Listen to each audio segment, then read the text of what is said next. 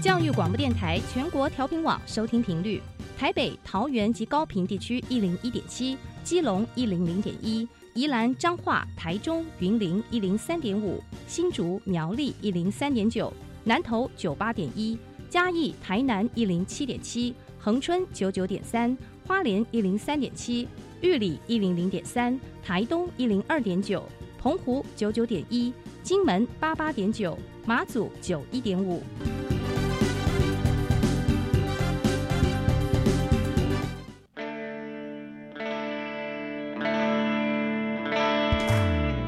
时时有惊喜，生活处处是学习。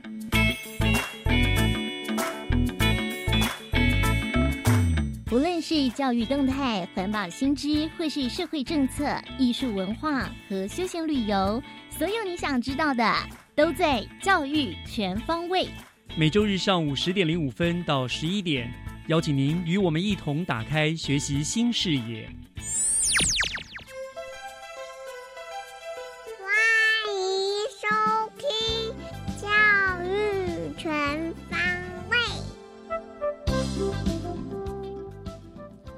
早安，各位亲爱的听众朋友们，欢迎收听九月二十六号的教育全方位。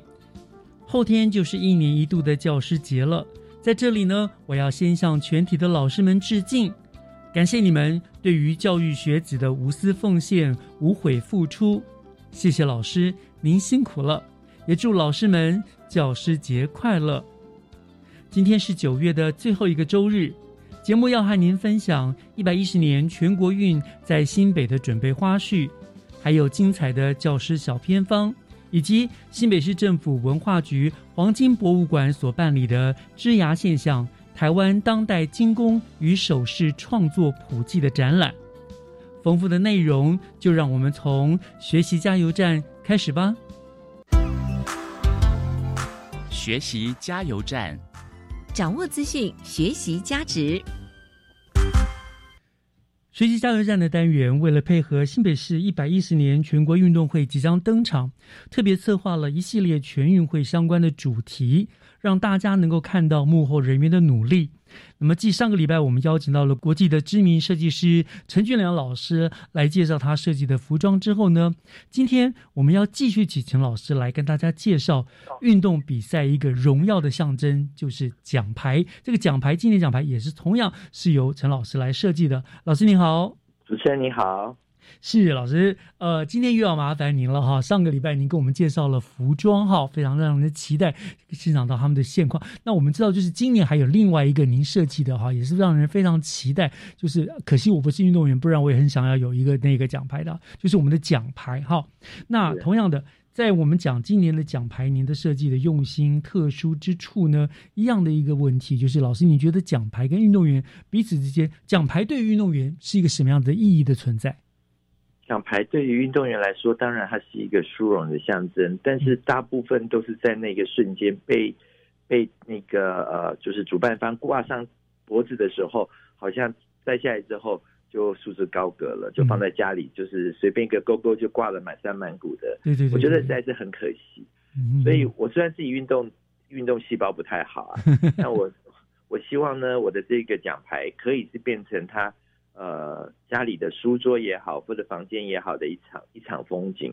所以这次呢，我做了一个很大很大的突破。我觉得新北政府呢，包括侯市长呢他们这个团队，大家真的都给予专业很大的这个空间。是体育处。那我这次有提出来说，我想要设计一个勋章，然后他们呃主办方就回去请示了长官，嗯他们就觉得说，OK，这个这个点子倒是很不错。所以我这次的奖牌之外，我又做了勋章，就是奖牌是这样挂在脖子上面的，但是勋章可以可以别在衣别在身上、衣服上。对对对对，这蛮特别。你不可能带着那个奖牌去逛街吧？是。可是勋章你可以穿在牛仔夹克外面，是不是可以挂很多？变成一个配件，对不对？对，那就同样的那个奖奖奖牌呢，那我们把它缩小，然后就变成勋章。因为勋章有有加冕的那个味道，嗯我很喜欢，我很喜欢看到那个军人，然后那个。穿军服，然后上面带了好多好多的那种皇家的勋章，我觉得很帅，好好看的，是。对，哦，所以老师听起来，这光这个地方就很用心哈。那我想接下来就请教老师了哈。您对于今年的设计的这个奖牌，您好像呃跟我们竹湾城市的意向是有做了紧密的结合，而且你不管是奖牌的正面、反面都有不同的特色，请老师跟我们介绍一下您这个奖牌您设计的理念，它到底有什么特别之处？我这次的奖牌的正面用了台湾最重要的一个地标，一个地景的地标，就是女王头。嗯，因为我觉得它不只是新北市最最最有记忆度的一个景点，它也是全全台湾我觉得最有最有记忆度的一个。反正一放出来，大家都知道那是什么，那是台湾。然后对对对，在在在野柳。嗯，因为。呃，我很多外国的朋友，我们在聊说你对台湾的印象，哪一个东西是你觉得最有记忆度的？也提过，比方说最高的大楼，也提过，比方说呃原住民等等等等的。但是他们说，其实这些都非常有代表性，但是他们觉得最有记忆度的就是女王头。嗯，那我说，可是女王头不大呀，它小小的，它并不是很巨大的一个。但是他说，这个全世界就只有只有台湾有独一无二，从那个地形，然后那个。那个造型，嗯，那个是独一无二的，嗯，所以当然这次在在做这个奖牌的时候，又在新北市阔别那么多年，在新北市呃举办这个全运会，嗯。那一定要一定要拿出最具有台湾骄傲的这个这个地景的地标女王头来做这个这个殊荣的象征，嗯嗯，对，这是正面的部分，这个部分我们用了很多这次整个西爱的这个。辅助图案的部分，它有很多几何图形，然后放在背后。那这个图腾呢，去做呃深浅的浮雕，它其实很像精品的这种，比方说那个 L 开头的品牌，它有很多包包上面的那个 pattern 啊。哦哦，就是呃明暗明暗的那个格子，对对对，它就有一格一格的。那我觉得背后宾主要分得很清楚，前面已经有女王头压阵，那背后我觉得不能够太强，又有一个。很很很花的图案，是。觉得背后就让它是有点几何图形的，这样子前后的关系就就会分别的出来，就是就是会有层次，然后但是又不会互抢。这个是我们在设计的时候，当然我们在提的时候也提了很多不同的样式，那这款我们觉得是最最好的，那打样出来大家也都非常的满意，对。老师很可以说不，虽然不抢，可是比起很多奖奖牌来说，更有已经有很有特色。因为很多奖牌背面根本就是光秃秃的，就只是刻上名字之类的这样子。对对对，就是完全没有设计，感觉或者是有时候前后都设计的太多。好的设计其实就是就是恰如其分，对对对对，最难的过犹不及这样子。对对对。呃，老师，请跟大家我们谈一下，你在整个的制作的功法跟运用了哪些媒材，刻面的处理有什么特殊性？呃，我们这次的奖奖牌的部分，其实勋章也一样，勋章就是缩小版的啊，只是上面的那个织带变成是勋章的那个部分。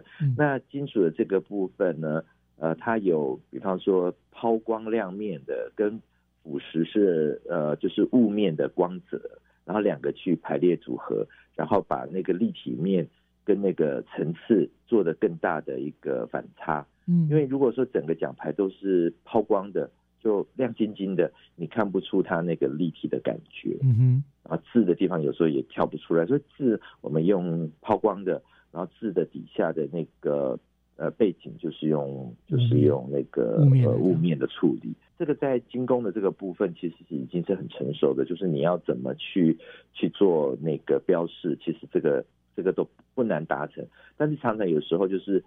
呃，在设计的人，他可能一个不小心，就是就想要它亮亮亮的，结果字也看不清楚，图也看不清楚，所以这次我非常小心，在打样的时候，呃，也有打全亮的，也有打不同的几种层次，然后选了一个最满意的这种这种比例的这个这个金金属的表现。哎呀，听老师这样讲，我都好恨我自己本身运动细胞也不发达，不然就去参加比赛，好歹要拿一面奖牌来啊！那真的是非常感觉非常的值得收藏的这样子。那那那呃，除了这个呃。今年特色就是奖牌啊，你设计的还有配合搭配用勋章嘛啊。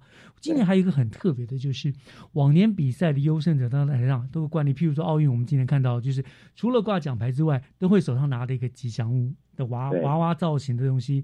可是老师好像在这个地方也做了一个非常非常大的变革，对不对？老师，这个部分可不可以跟大家讲一下你做什么吉祥改变？吉祥物就像我刚刚说的，就是奖奖牌被挂上去之后，然后就是那个瞬间的感动。嗯回去之后呢，大家也不太会再去再去记得它。然后尤其那个吉祥物也是一样，嗯不管你是去国外参加比赛，或者是在国内，呃，当然这个是从国外开始流行的。我记得印象中好像是从呃西班牙的奥运会那年有一只，他们说狗不像狗，然后 那个动就是四不像的一只叫狗比怪怪的，对对对对对，尖尖的嘴巴大，家就是抓着那个开始之后，好像每个运动会赛事都有那个。嗯，那我觉得其实它不是它不是不不 OK，而是我觉得我希望它能够给它再更实用一点，因为我觉得呃二十一世纪应该设计上面应该已经是一个实用主义，所以你有奖你有奖牌，而且我这次又加了勋章，我就希望他们是被好好的被安置，所以我做了一个奖牌架。也是勋章架，嗯就是它就是两个放在一起，然后用三呃三到四种不同颜色的透明的这个呃彩色的亚克力，然后叠出我们的女王头，非常的漂亮。所以那个架子就是一个女王头的造型。对对对，然后在女王头的呃，就是它的那个后面的那个发髻的那个地方，我们有做了一个凹槽，圆弧形的凹槽，嗯就是放奖牌的。然后在它的胸前的地方就放勋章。哇，老师你设计好有巧思哦！这样，那我们这个奖牌特别了，它就不会跟别的奖牌一样，只是挂在墙上或者挂在一个架子上面，对不对？对它有它专属的一个，哎，等于是置物柜的感觉了，就放在对，而且它还有一个盒子，就是盒子哦装着这个、这个女王头的这个架子，非常漂亮的一个礼物。对对对，真的就变成一个非常珍贵的礼物的感觉，而且很巧妙。你说放在女王头的上面那个发发饰，就是感觉像是头饰了，对不对？对，然后那个胸前又就像它的皇冠，，嗯，皇冠，发髻上面就是因为女王头后面有个高高的发髻嘛，嗯，对他们在啊，发髻的那个地方，就是不是她的脸部的地方，就挖了半圆形的槽，他就嗯放奖牌上去。我朋友看到说，连连这个你都想得到，好像戴了一个皇冠哦。是我也是刚刚就是这样做一个联想，这样子，哇，这老师你真的是非常用心啊，因为我我觉得如果没有比较，你就不会知道说设计其实可以这么去做它，你就可能就是去比较哪一年的吉祥物比较可爱。嗯可是我相信今年的运动员看到这个奖牌架，然后得到这个金牌、银牌这个这个殊荣的时候，他们看到这个女王头的这个亚克力座，他们一定会觉得，他们一定会忘记有有有吉祥物这件事。对，我觉得它比吉祥物有意义多了，这是别具意义的。对对对对对，我想他们每一位得奖的选手都会非常非常珍惜这一次的这整个的组合，包括了呃女王头的奖牌架，包括了奖牌，包括了勋章，因为都是值得珍藏的艺术品。嗯，第第一枚那个勋章，侯市长颁给了我们的吴彦勋，那个这次的有点代言的这个明星运动明星，嗯第一个勋章颁给了他，然后他走的时候，就是整个奖牌奖牌架还有那个整套都送给他，嗯。哇，他惊艳的不得了，他觉得怎么会这么漂亮，一点都不输国际大赛奥运会的作物。你真的如果看到那个那个整个的成品啊，本人，你一定会发现这今年的设计真的好精彩哦。除了运动赛事是精彩的，我们的设计也一定不能输的啊。嗯，没错，赛跑比赛输他们，但是这种设计一定不能输他们。是我，们新北出品，这批品质保证哈。是是是。好，那我想来自全国的运动选手都会齐聚在新北争取这个最高的荣耀了哈，大家也都非常期待这一场精彩的比赛。那我们是不是要请老师你以这个呃作为代表，你设计的代表哈，来邀请我们的民众来呃期待这场精彩赛事的登场呢？呃，十月份天气非常的凉爽，欢迎大家来新北市，然后来参加这个运动赛事，来看看这些运动明星，然后来看看我的设计，然后随时随地随时上场。是。谢谢老师，我要再一次谢谢陈俊兰老师哈，一连两周在节目当中呢，跟听众朋友们分享了这个呃一百一十年全国运动会新北市选手还有工作人员的服装跟奖牌设计的理念。我想就是比赛快要开始了，我们非常期待看到选手们拿到了那一面有如艺术品的奖牌跟别具意义的勋章时候的喜悦。呃，一百一十年运动全运会在新北，欢迎大家又一起来共襄盛举。最后，再一次的谢谢陈俊兰老师，谢谢老师，谢谢主持人，谢谢。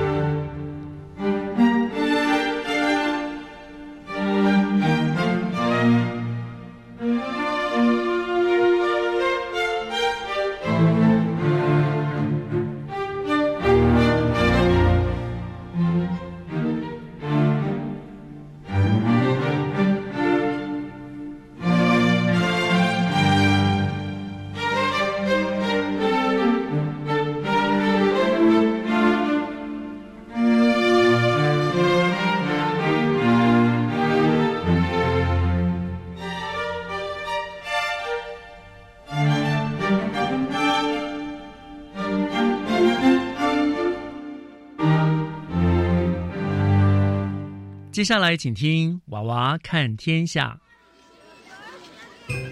听小朋友分享校园里的事。欢迎收听《娃娃看天下》。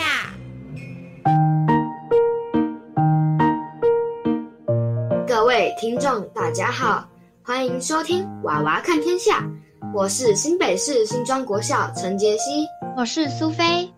这工作是有意义的。他有时候不只是救一个人，而是救整个家庭。在死亡面前，我们每个人都是平等的。杰西，你又戏魂上身，现在演的是哪一部戏的经典台词呀？唉，我刚追完《火神的眼泪》，心情真的有点沉重。哦，我知道，《火神的眼泪》是公式的作品，它描述一群打火英雄为了救人奋不顾身，但在救援时。他们的做法却又一直被不了解情况的民众和媒体质疑。以往看到新闻，只知道消防队的辛苦；追了这部剧之后，才知道还有许多不为人知的辛酸。好心疼我们的消防人员哦，他们真的很辛苦。说到消防员，我就想到我最喜欢的韩国团体 Super Junior。哈？为什么呀？他们有什么关系吗？Super Junior 的粉丝称为 Apple。今年六月，新竹县政府消防局收到 Super Junior 的神秘包裹，原来是台湾粉丝 Apple 们有感于本土疫情严峻，于是募集一亿元，以 Super Junior 名义送出一千件隔离衣，让人很暖心呢。看来你们 Apple 是真的很爱 Super Junior 呢。Super Junior 知道应该很感动，但我蛮好奇，他们有什么很棒的作品吗？他们的作品实在太多了，但有一个非常有名的作品。几乎全世界人都听过，哇，这么厉害是什么歌呀？就是二零零九年火红的歌曲《Sorry Sorry》，大家应该对他们的招牌洗手动作不陌生吧？真希望以后我有机会能到韩国追星、吃美食。苏菲，你之前去韩国玩有什么必推的美食吗？那你可是问对人了，韩式炸鸡、人参鸡汤。海苔饭卷、铜盘烤肉，这些韩式料理各具特色，我口水都要流出来了啦！在韩剧里，常常能见到这些美食。经过我亲身体验之后，我个人最爱吃的是辣炒年糕。哦，对耶，辣炒年糕可说是韩国的国民美食，大街小巷都可以看得到。但杰西，你知道吗？其实辣炒年糕早期是韩国宫廷。招待宾客的高档菜，也是皇帝在正月时必吃的一道料理哦。原来它曾是宫廷料理呀，想必应该是食材丰富的一道菜吧。其实，在以前物资贫乏的年代，辣炒年糕只是用条状的年糕，加入简单的蔬菜和肉类，再用酱油均匀拌炒的料理。但现在料理方式很多元，加了甜不辣和泡菜，提升层次感。只要经过辣炒年糕的摊位，空气里就会弥漫着甜辣的香气。好了好了，我知道你是辣炒年糕的铁粉。那除了辣炒年糕，你还推荐什么必吃的美食呢？当然就是人参鸡汤喽。大家都知道，韩国的地理位置最适合人参的生长。浸泡在人参汤里的鸡肉，吃起来香气四溢，吃完口齿留香，连剩下的汤汁也不能浪费哦。不能浪费？难不成又拿来敷脸吗？在韩国，他们都会把剩下的汤汁加入米饭煮成粥，把人参鸡的精华和米饭一起吃下肚，一点都不能浪费。讲到这些让人垂涎三尺的国民美食，就让我想到在二零零三到二零零四年上映的《大长今》这部古装连续剧。天呐，二零零三年，那时我们都还没出生呢。在追《大长今》，确实会被里头的料理深深吸引呢。为了使宫廷料理更为普及，韩国政府在一九七一年还将朝鲜王朝宫中饮食指定为重要非物质文化遗产，所以现在一般的大众也能够体验感受宫廷料理的魅力。《大长今》这部古装连续剧吸引人的不仅仅是它呈现出来的宫廷料理，让我印象最深刻的莫过于是长今的一生正气，还有他奋斗的故事。是呀，长今在八岁时相继失去了父母，寄人篱下的艰辛常使他在夜深人静时默默的流泪，但他强忍悲痛，白天辛勤的帮忙做事，贴心照顾收留他的大婶。长今的父母虽然不在了，年幼时期的教导却为他奠定了一生受用的人格基础。让我印象最深刻的是，当长今失去味觉时。韩圣公并未放弃这个学生，反而透过鳗鱼饭的启发，引导长今发掘料理的潜能，鼓励他凭其他感觉来感受食物的味道。是啊，韩尚公就像是长今的伯乐，引领他开发更高层次的感官功能，甚至教他更进一步创造出新的料理。这部剧值得一再回味，推荐给大家。杰西，你知道当初电视台在拍摄《大长今》的时候？专门打造了符合历史时代的户外摄影棚吗？哇，真的吗？剧组们好用心哦。后来这个摄影棚除了提供历史剧作为拍摄地点，还开放外国游客参观哦。走在这个户外摄影棚，就好像穿越到古代，而且还可以换上和剧中主角一样的韩服，体验当医女呢。哇，好心动啊！真想立刻飞去韩国看看。杰西，我告诉你哦。韩国不止夏天好玩，冬天更好玩。韩国纬度高，冬天那么冷，有什么好玩的呢？韩国冬天除了滑雪之外，每年一月在华川举行的鳟鱼季也是他们的重头戏。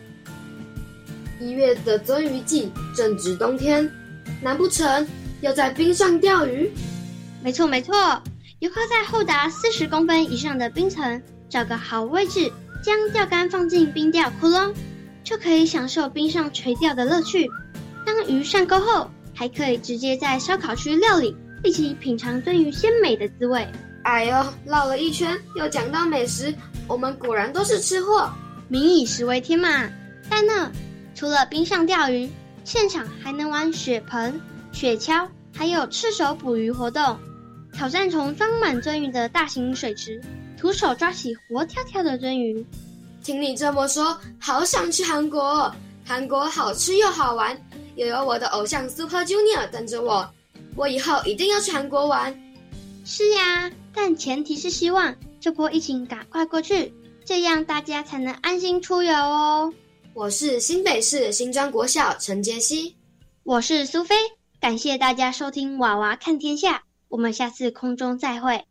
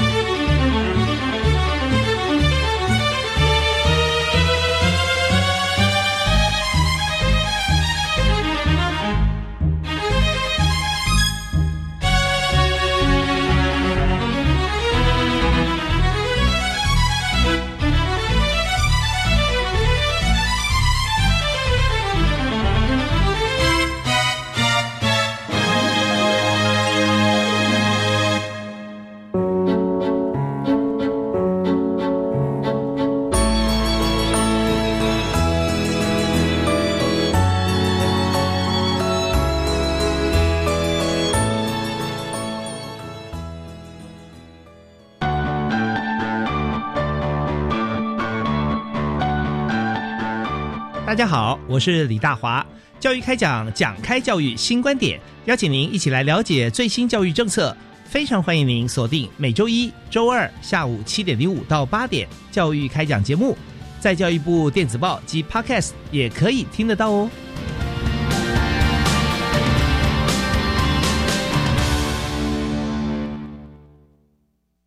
怎么帮助低年级孩子适应学校生活呢？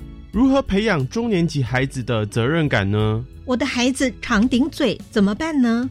超过八十个亲职课题都在我和我的孩子这本亲职教育系列手册里。透过简单的小提醒，让您轻松学习亲职之能。欢迎有兴趣的家长可以上教育部家庭资源网出版品专区的网站线上阅览或免费下载。以上广告由教育部提供。当远古传说的众神化身动漫英雄，会有什么故事？回收玩具竟被翻完成装置艺术。今年夏天，动漫异次元特展带你走进动漫创作人的奇幻世界。来自九个国家，二十位艺术家共同参与，以多元互动体验，带你看见不一样的动漫美学。即日起到九月二十六，动漫异次元特展在国立台湾艺术教育馆免费参观，把握机会。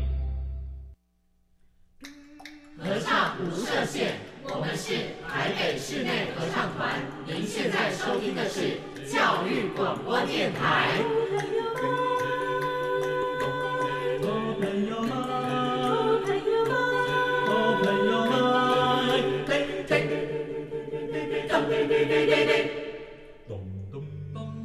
就爱教育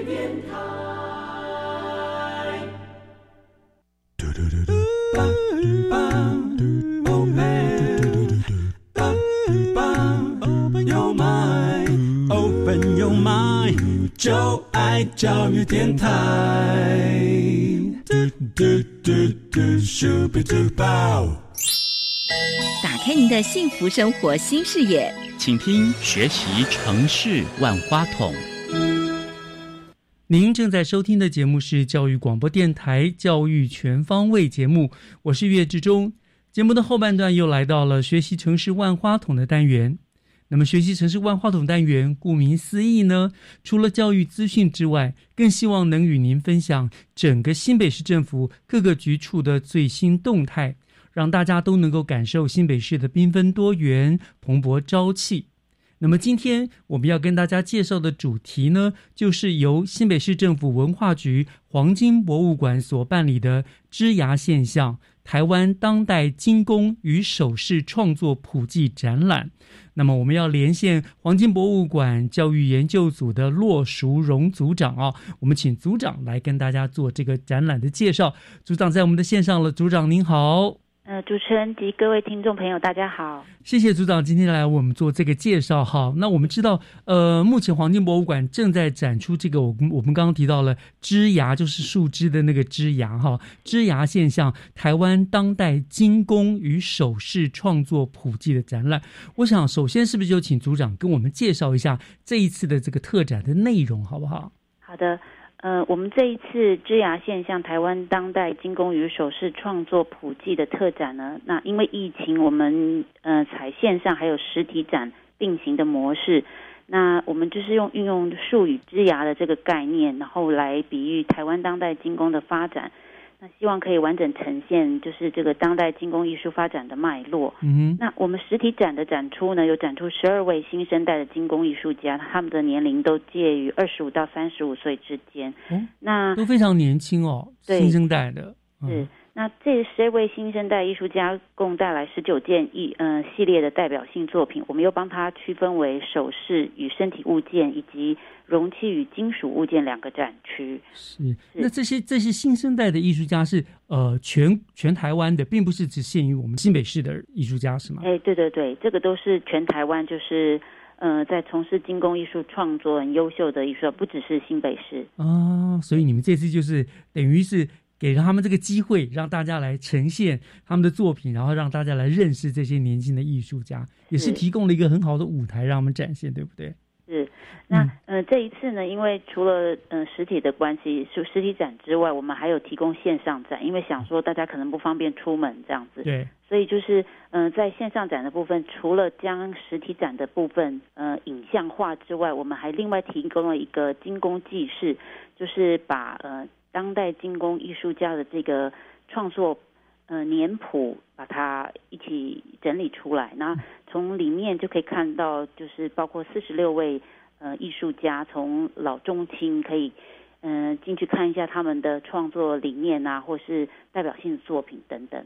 哦，等于你们把这个近代台湾精工发展做了一个整理系列的整理。对对。就等于是一个呃，就说像像年谱这样一样，这样子，这样大家就可以知道整个台湾发展的来龙去脉。对，然后这个是，然后这个线上展还有一个特别的地方，就是说，嗯，实体展你可能只能看到，嗯，物品放在那儿不动，但是线上展的时候，我们每一件作品是有三百六十度，它会旋转的，所以你还可以看到它的背面这样子。嗯，OK，好，那这个呃，实体展它是在博物馆的哪一个展览室展出呢？嗯，实体展就是在呃我们金水特展室，还有炼金楼特展室这两个展间展出。OK，他我我有点不记得了。黄金博物馆进去是要门票的。哦，对对对，我们嗯我们进来的话，如果说民众只是参观嗯户外的园区的话，是不用门票的。对。那如果你进去展间，包括馆舍里面，就是房子里面的话，就是需要验票的。是，那那这些展就不需要额外收费，就是那一个门票就可以欣赏了嘛？对对对，没错。哦，那那这是实体，我们就到现场去。那您刚刚说今天要因为疫情，所以有线上的展出嘛？对。那线上展出的管道又是什么呢？我们可以上什么样的网站可以看到这样的展出？是，嗯，这个线上展呢，大家民众可以到那个新北市立黄金博物馆的官网。那我们在官网的 banner 或者是在这个活动讯息上面都有主视觉，就是有关于这个展览的主视觉，只要点进去之后就会有相关的连接。OK，对，好，那很不错，所以很方便。就是听众朋友们，如果真的这段时间没有办法到现场去的话，线上也是一个蛮不错的。我觉得，而且线上因为展的又跟实体又不又不一样嘛，像你刚刚所说的很重要的一个一个家谱，对不对？我们整个台湾的一个。呃，精工发展的一个例，这个这个这家伙也也是蛮值得的啦。就如果你对精工艺术有兴趣的话，很值得上去就可以去浏览一下哈。那那当初哈博物馆里面怎么会想到要展出这样一个枝芽现象的这个特展呢？是是。因为我们管就是大家知道以前它是开采就是经营铜矿的，所以因为这个金属的缘故，我们希望说可以透过艺术这个媒介，然后可以跟当代的这个艺术多一点结合，所以就想到精工艺术这这个领域。那我们这几年来也一直在推广一些金属工艺的美学，然后办过几届的精工大赛这样子。那其实吸引了很多。就是年轻的艺术家提供了很多精彩的创意作品，还有表现这样。嗯那我们现在就是这这档展览，就是希望为这些精英还有新秀精工艺术家提供一个展示的平台。因为毕竟精工创作在台湾可能还算是一个小众，并不是嗯所有人大家都了解。那我们希望可以透过这个展示，然后可以让更多人了解它。其实金金属工艺它很多元，然后真的非常美这样子。然后。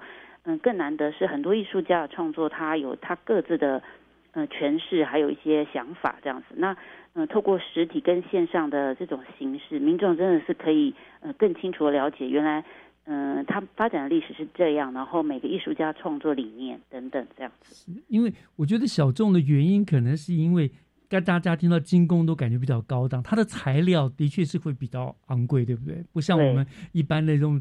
作品啊，大概呃，可能是塑胶类啦，或者亚克力啊，什么就很容易。金属类的毕竟是比较贵一点哈。对对，以前就是传统嗯，精工的话，可能大家就是逃不脱一定要用，比如说黄金要用纯银，要用铜这样子。但是其实嗯，就是精工艺术它发展，就是从一九六零年代开始发展到现在，它不论在材质或是技法，还有类型啊观念，都开启了许多很多的可能性。像在创作上面，它也会随着科技的发展带入工业还有科技的新技术，比如说三 D 列印啊，或是一些电子材料，我们都可以看到在这个精工呃创作品当中是被使用这样子。好，您说这个精工这个创作的风潮是在一九六零年代兴起的。对，这个是呃国际的创作风潮。那台湾的部分大概从一九九零年开始，就是在精工艺术、在美彩还有精工技法的尝试，还有创作想法上，都呃呈现很多跨界和多元的样貌。好，我有点不太了解，就是像我们，当然我们知道说像这种黄金饰品啊，这种古代古早以前就有了嘛，哈。那为什么会特别强调是从一九六零年代才是兴起的国际的兴起的风潮？是因为什么特殊的事件吗？或者什么样子才会觉得说会以一九六零年代作为代表？嗯，它可能是因为它是当代。因为它之前的话，可能是跟传统比较有关，就是像比如说我们在假设故宫博物院或是国历史博物馆里面看到一些，它可能比较嗯着重于实嗯实际用途，比如说首饰类或是器物类，它可能就是一个功能性的。但是当代的精工创作，它会开始走向比较艺术艺术的领域，嗯，那可能是从这个地方开始做一个比较明显的分野，这样。哦，了解了，就是以前就是。对对对对对，实用性的啦，实用性的，然后 OK，所以而且大概加入了更多创作创新的元素了，对对不对？以前可能就是呃戒指啦、皇冠啦、头饰啊什么之类的，现在可能它就运用的更广。这样，我们可以可以跟大家介绍，大概介绍一下这个质押现象啊。你们在实体展示的部分的作品有什么特点？你说你请了有十二位年轻的。优秀的这个艺术家嘛，呀，对，那大概有些什么样的特色，什么样的作品？就因为十二位艺术家，我还是稍微念一下他们名字，因为真的就是还蛮难得的。我们这一次呢，就是两个展间分别展出首饰与身体物件，呃，一个主题，还有另外一个主题是容器与金属物件。就分这两个展区，那一个是可以穿戴的，一个就是摆设的，这样容器。对，一个就是可能比较大的物件是摆饰的，这样。对，那首饰与身体物件，大家可以听得出来，就是它可能跟我们的身体的这个装饰效果会比较呃有关系。那这区展出七位艺术家的作品，分别是王玉玲、吴彩轩、林昌璇、陈庭君、呃叶文妙、叶方景、张浩涵等七位艺术家。那这几位年轻艺术家，他分别用纸、亚克力、电子零件、呃塑胶，或者是刚刚有提到三 D 列印等等复合媒材。那他是使用使用精工的技法去呃把这些复合媒材加入他，就是这些年轻艺术家可能对于自我生命的历程啊，或者是呃疾病啊，或是群众或是自然。等等议题的关怀，把它投入在这个创作当中，创作品当中。哦，所以真的是难怪说会是一个新的风潮哈。对，以前的那个艺术这种精工作品，大概很少赋予，譬如说你说还有什么疾病啦、人我啦、群众这些这些议题哈，大概就只是一个纯装饰或什么，所以它是有个别意义的了。它不只是一个可以戴在身上的一个饰品，它其实还都具有某种象征意义。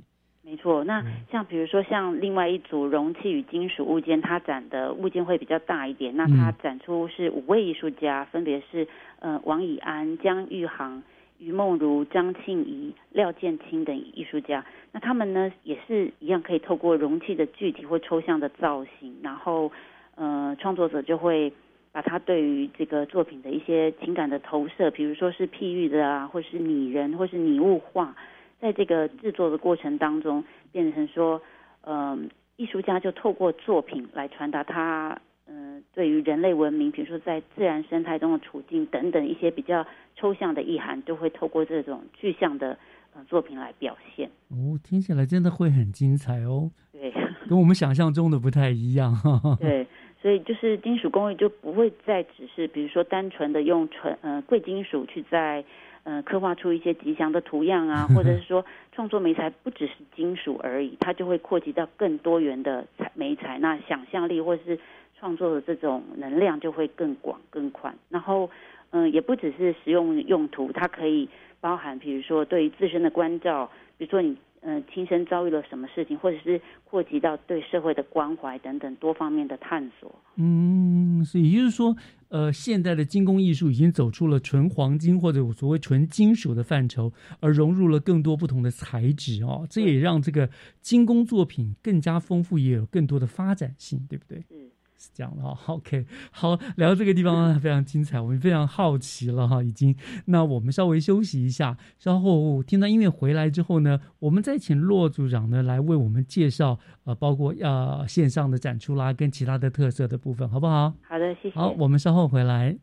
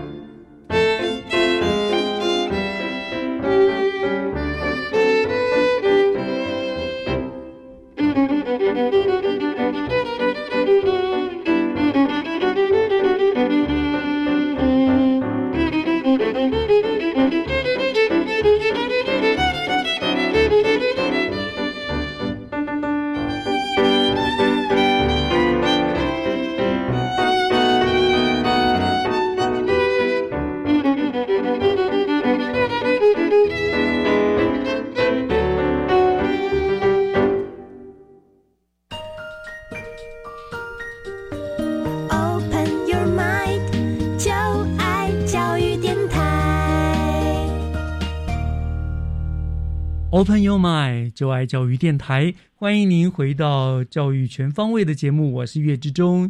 今天我们学习城市万花筒的单元，为大家邀请到的来宾是呃新北市黄金博物馆的骆淑荣组长，他来跟我们谈呢那个黄金博物馆最近正在展出的一个枝芽现象——台湾当代精工与首饰创作普及的展览哦。那刚才前半段组长跟我们聊了哈，这个展览展出大概分成为两个部分了哈，呃实体跟这个线上的。那实体的部分又有。首饰跟身体物件、跟容器跟金属物件这两大区块去展览，而且他们都赋予了金属很多新的一个主题哦，跟意涵在里面。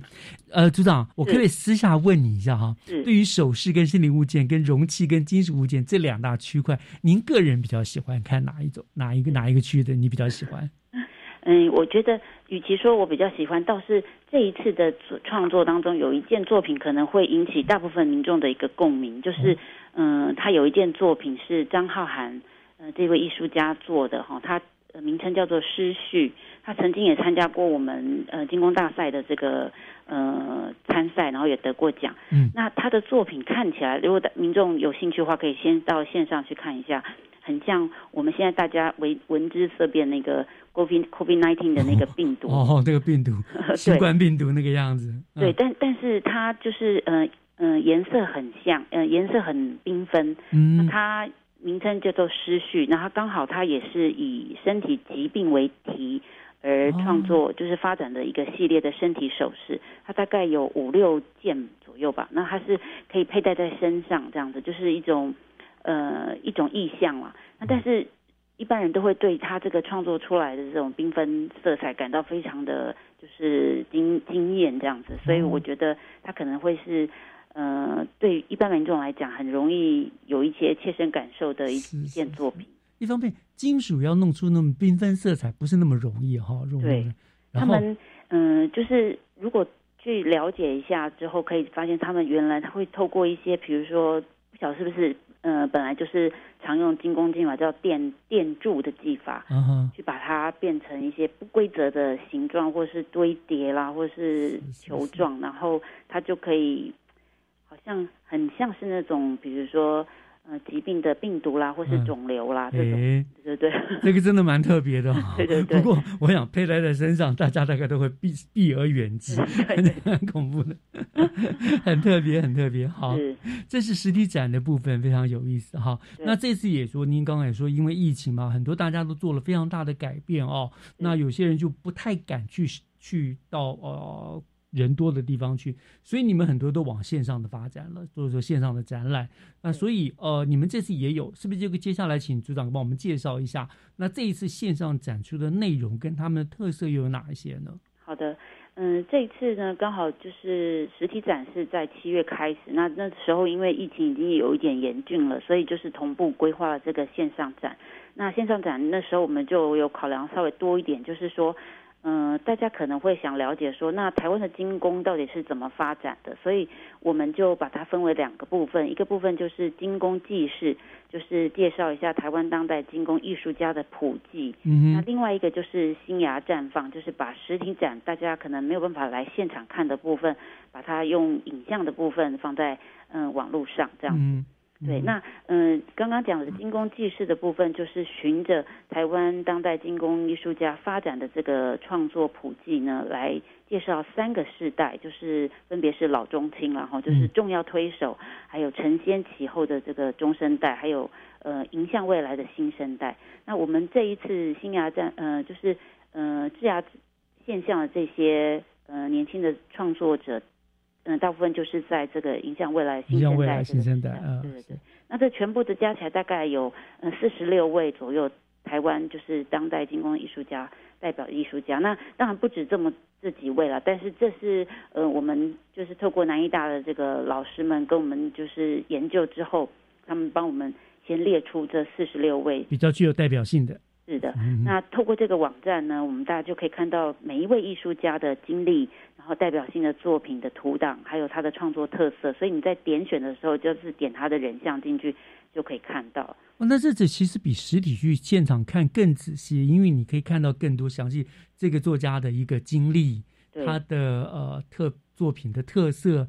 很多的介绍可以看得更详细，就好像有一个导览在告诉你，一直告诉你这个特色是什么这样子。对，因为在嗯实体展的时候，我们通常文字不会放太多，以免就是让人家觉得很枯燥。但是如果刚好你看这个展有一点触动你的兴趣的时候，你想多了解一点的时候，就可以透过这些嗯线上的资讯去进一步去 update 或者是了解更多这样。诶，所以你看线上有线上的好处哈。对，嗯嗯。而而且线上展，我们这一次就是说，嗯，在就是不只是把实体的这个影像化，比如说这十九件的嗯系列的作品，我们再把它嗯加加了一个三百六十度的作品图文的导览，就是说一件作品在嗯网站上面，你可以看到它是可以三百六十度旋转的，然后嗯下面还有它的有关作品的详细的文字介绍，你就是嗯想知道多一点的民众就可以透过这个管道去进一步的了解。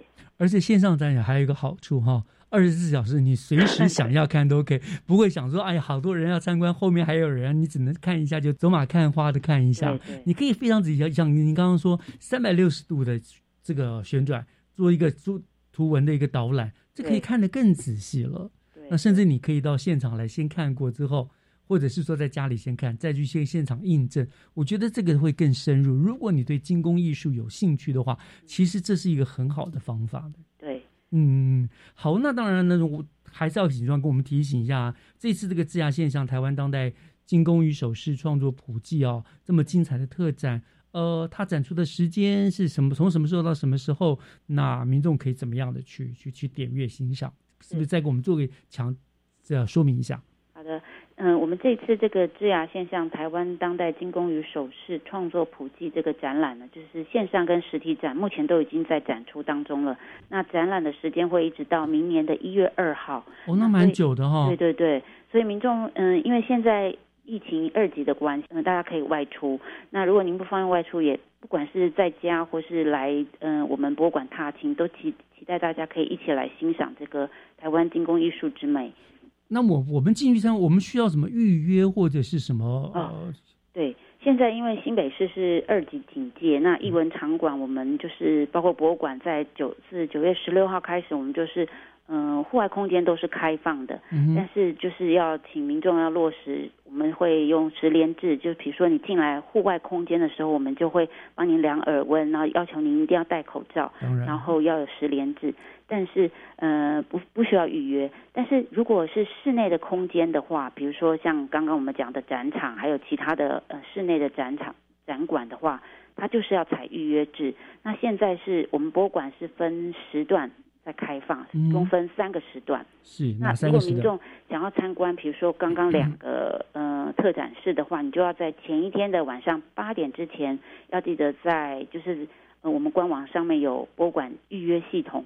那预约系统完成预约之后，才可以，嗯，再隔一天来进进馆舍来参观。所以你当天去临时预约或是是没有办法接受的，纵使里面没有人，还是不能让你进去的。对，就是呃，当天没有办法临时预预约这样，呃，就是约对。所以一定要前一天晚上八点以前。那我前一个礼拜也可以嘛，对不对？我想说，如果我下个礼拜就要去了，我就可以预约。那您说有三个时段？对，嗯，它三个时段分别是十点到十二点，然后另外一个时段是十二点半到两点半，再来最后一个时段是呃三点到五点。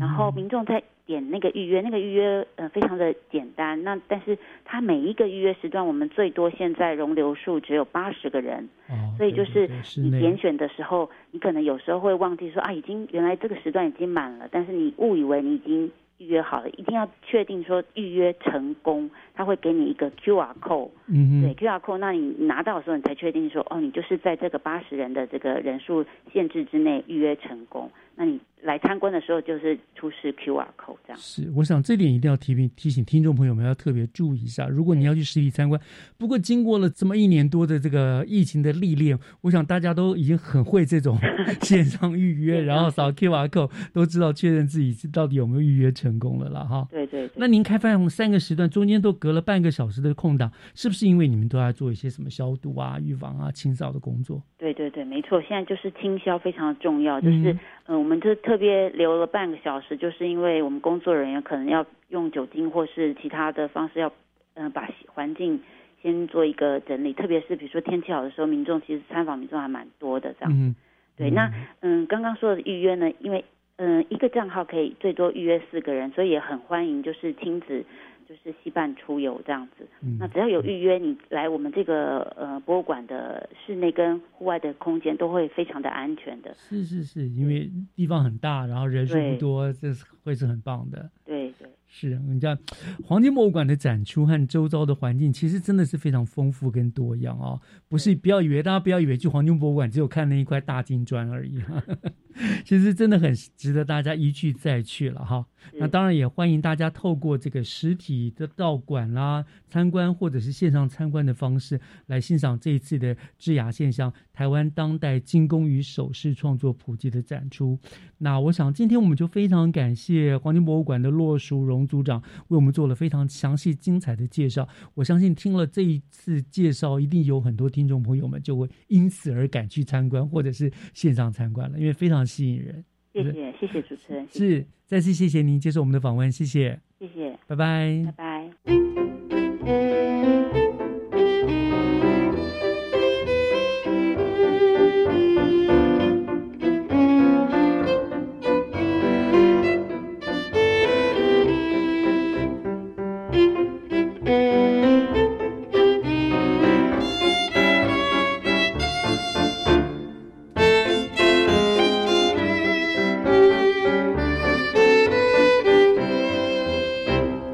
天节目就为您进行到这儿了，感谢您的收听，我是岳志忠，教育全方位，我们下个礼拜见，拜拜。